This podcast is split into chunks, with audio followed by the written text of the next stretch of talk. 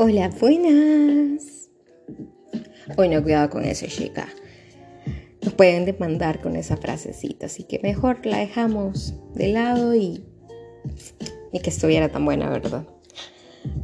Nos vamos a quedar con, con el cómo están. Espero que estas semanas atrás hayan sido bastante buenas, que estén en el camino de ser mejores personas y si no, ¿qué esperan? Las disculpas de haberles dejado un tiempo sin podcast. Pero esto de ser adulto independiente, con gustos así un poquito exigentes, es bastante agotador. No es que no se me ocurran tonterías para venir a hablarles, ni tampoco para escribir, pero eh, he aprendido a manejar mi ansiedad de otras maneras. Así que Hoy les traigo un tema polémico, podemos llamarlo. Y aparte de polémico, podría ser un tanto hereje. Ya ustedes juzgarán. Ayer por la noche hablaba con mi esposo acerca de cómo esta cultura de miedo, de perfección, de rectitud, es más visible. Y él me hablaba de libertades.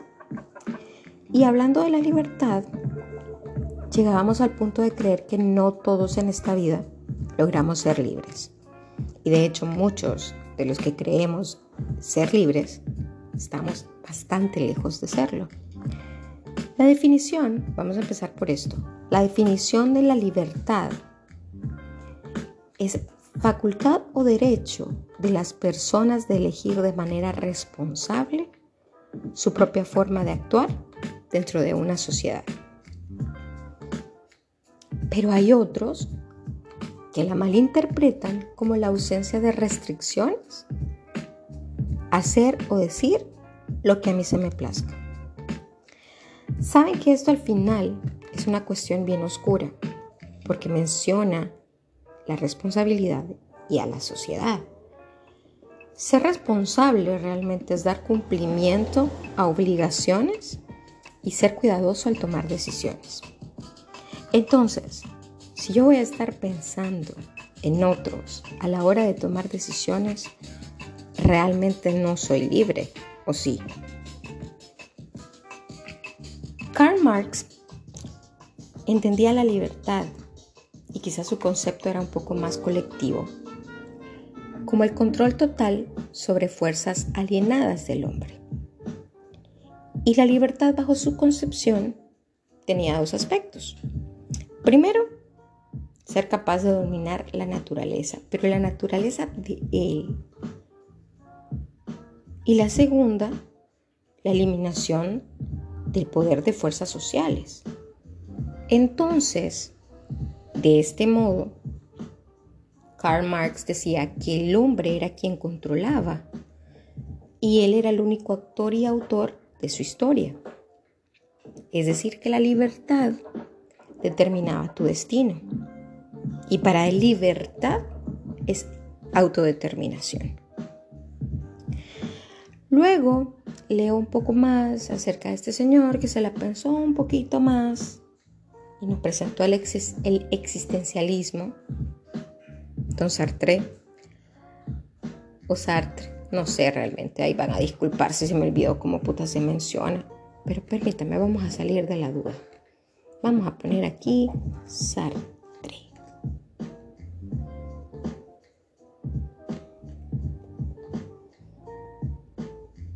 Bueno, ahí me van a disculpar.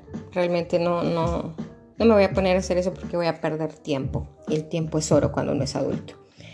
Entonces viene él y dice que, viene Jean Paul y dice que eliminamos la idea de Dios y el concepto para definir al hombre. Entonces ahí viene y nos encontramos con la existencia y la esencia. El hombre existe y es el creador de su existencia.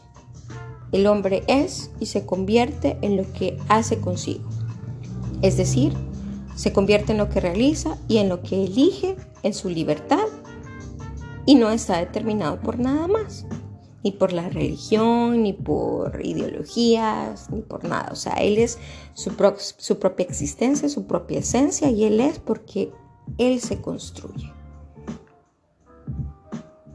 Él es absolutamente libre, pero esta libertad implica el siguiente fenómeno. Porque dado a que es libre, sus elecciones también lo son, por lo que es responsable de lo que se enfrenta a sí mismo y a los demás.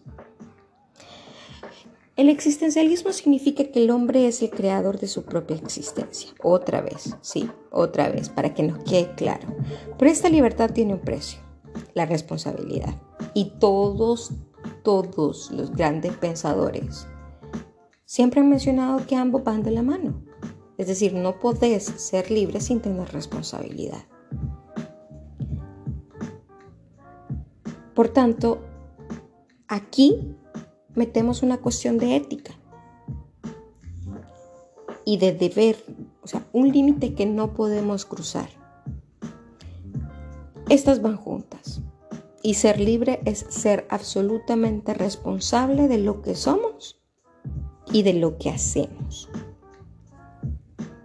Es ahí donde entraba el choque con mi esposo sobre lo que hablábamos de libertad, que dentro del cristianismo te ponen esta cuestión de la libertad con miles de responsabilidades encima, miles de responsabilidades que no tienen que ver exactamente con tu esencia ni con tu existencia porque son demasiado ajenas y a veces hasta utópicas y no hacen match con la idea de la libertad del ser humano.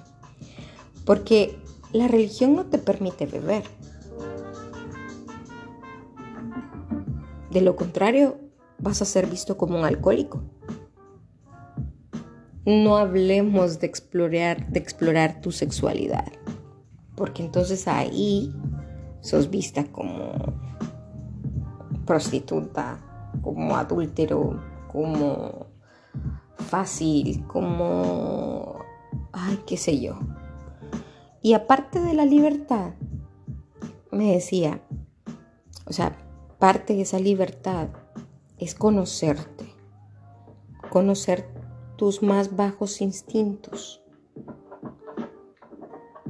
Porque no podés ser libre si realmente no conoces esa parte natural que hay en vos.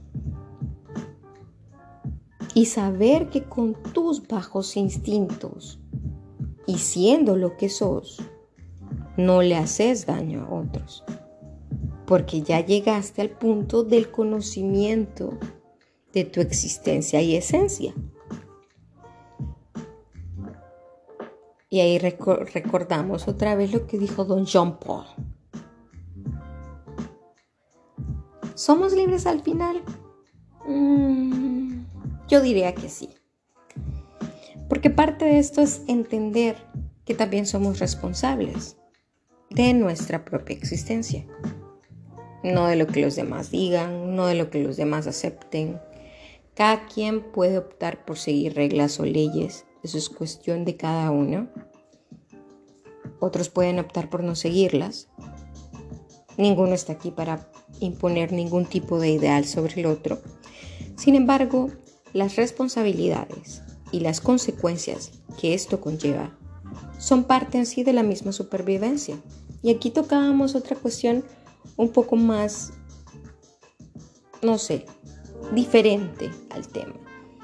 Porque ser libre en un ambiente quiere decir que voy a conocer mis limitantes, voy a conocer, voy a conocer las consecuencias que me puede traer un acto en sí, las represalias de que esto va a traer consigo, ya sea a mí o ya sea a las personas con quien yo libremente he decidido asociarme. Y es cuestión de supervivencia, porque al final de cuentas, como lo dijo don Charles Darwin, sobrevive el más adaptado. Un ejemplo en nuestro país es que yo soy libre de visitar cualquier ciudad a cualquier hora del día, porque es mi decisión.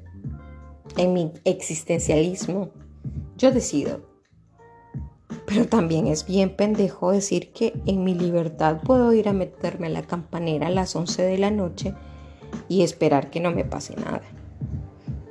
Que tendríamos que poder, eso es harina de otro costal. Pero es conocer las circunstancias en las que estás y bajo qué circunstancias podés ejercer tu libertad sin faltar, la, sin faltar el respeto de los demás y obviamente cuidándote a vos y cuidándote a las personas que te rodean, porque esa es parte de tu responsabilidad. Bien decía el tío de Peter Parker, un gran poder trae una gran responsabilidad y la libertad es un gran poder. No sé si realmente al final los hice bolas, los dejé más confundidos, si me entendieron. La verdad que hasta yo sentí que me quedé un poco más pendeja de lo que realmente soy leyendo sobre este concepto. Y lo he dejado hasta aquí porque realmente ya es como seguir ahondando y repitiendo cosas, porque entre más leo, más se repiten los conceptos de libertad y responsabilidad juntos, basados en una ética, que ya es una cuestión moral muy aparte de cada ser vivo. Y acepto mil opiniones ajenas a las mías, comentarios, recomendaciones acerca de este tema. Realmente yo conozco muy poco y me gustaría pues escuchar lo que ustedes tengan que decir. Recuerden que me pueden comentar en redes sociales, en Twitter como una arroba una rocker más, eh, ni loca ni confundida en Instagram y Facebook. Y por ahí me recomendaron hacer un grupo de Telegram, pero con eso sí estoy batallando porque nunca va a faltar alguien que me vaya a mandar su pack y que crea que eso es una buena idea y yo así no juego. Así que ya veremos. Ahí les voy avisando. Tengan una buena vida, seres de luz. Muchas gracias por escucharme. Pregúntense ustedes qué es la libertad y si realmente son libres. Y me dejan saber. Porque sigo con esa pequeña pregunta que probablemente no me va a dejar dormir el fin de semana, pero ahí quedamos. Los leo y tengan una buena vida. Besitos.